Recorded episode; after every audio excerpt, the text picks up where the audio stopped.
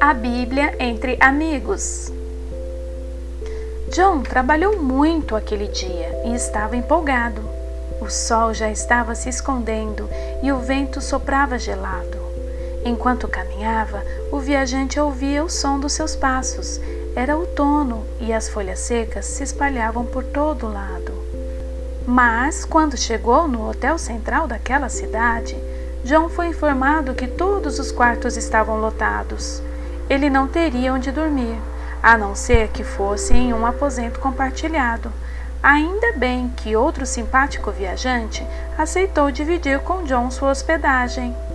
John e Samuel não se conheciam até aquele dia, mas suas histórias de vida eram muito parecidas.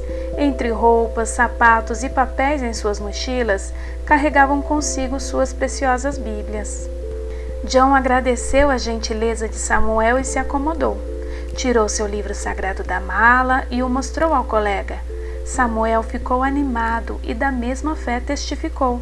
Juntos leram a divina palavra e meditaram sobre ela. Em poucos minutos, John e Samuel tornaram-se grandes amigos. Passaram a noite falando sobre o amor de Deus e o sacrifício de Cristo. Quando oraram, sentiram que deveriam permanecer unidos e entenderam que se tratava de um chamado divino. No dia seguinte, antes de se despedirem, os amigos trocaram contatos e endereços. Naquela época, em 1898, já havia o telefone, mas as pessoas se comunicavam mais pelo correio.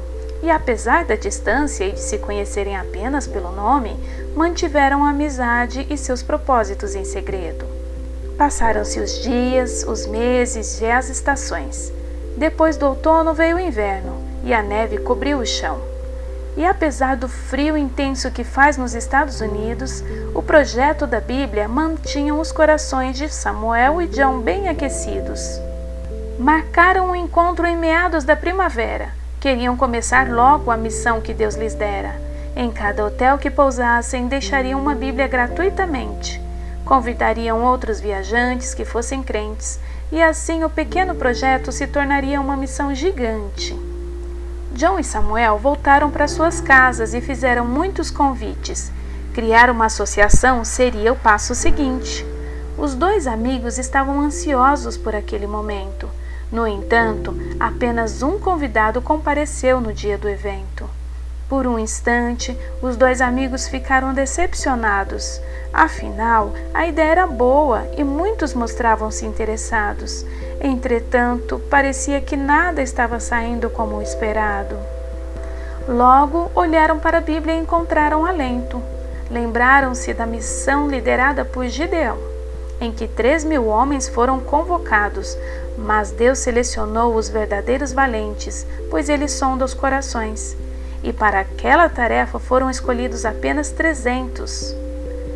Will juntou-se a John e Samuel e os três estavam determinados a fazer o que fosse necessário para executar a tarefa dada por Deus. Escreveram as regras do grupo e tudo ficou documentado. Deram o nome de os Gideões e a associação assim se estabeleceu. Deus abençoou a iniciativa do trio convicto a cumprir o ID de Cristo. Entregavam a palavra sem esperar nada em troca, de modo gratuito.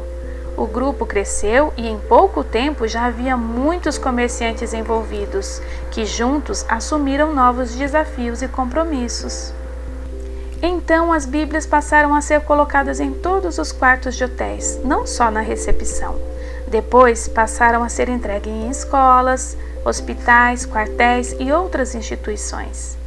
A associação focalizou no Novo Testamento para dar conta de tamanha propagação e fez com que o essencial das Escrituras coubesse na palma da mão. Agora, a palavra da salvação está sendo distribuída em muitos locais. Há inúmeros estudantes jovens e adultos profissionais. As Bíblias de bolso de os Gideões Internacionais também têm capas especiais, azuis, brancas, marrons, rajadas, cores que combinam com uniformes oficiais. Até hoje, os viajantes encontram Bíblias por onde passam, em muitas línguas. A ideia de John e Samuel continua fiel e brilhante. permitindo que todas as pessoas conheçam a palavra da vida, em mais de 200 países do mundo, em todos os continentes.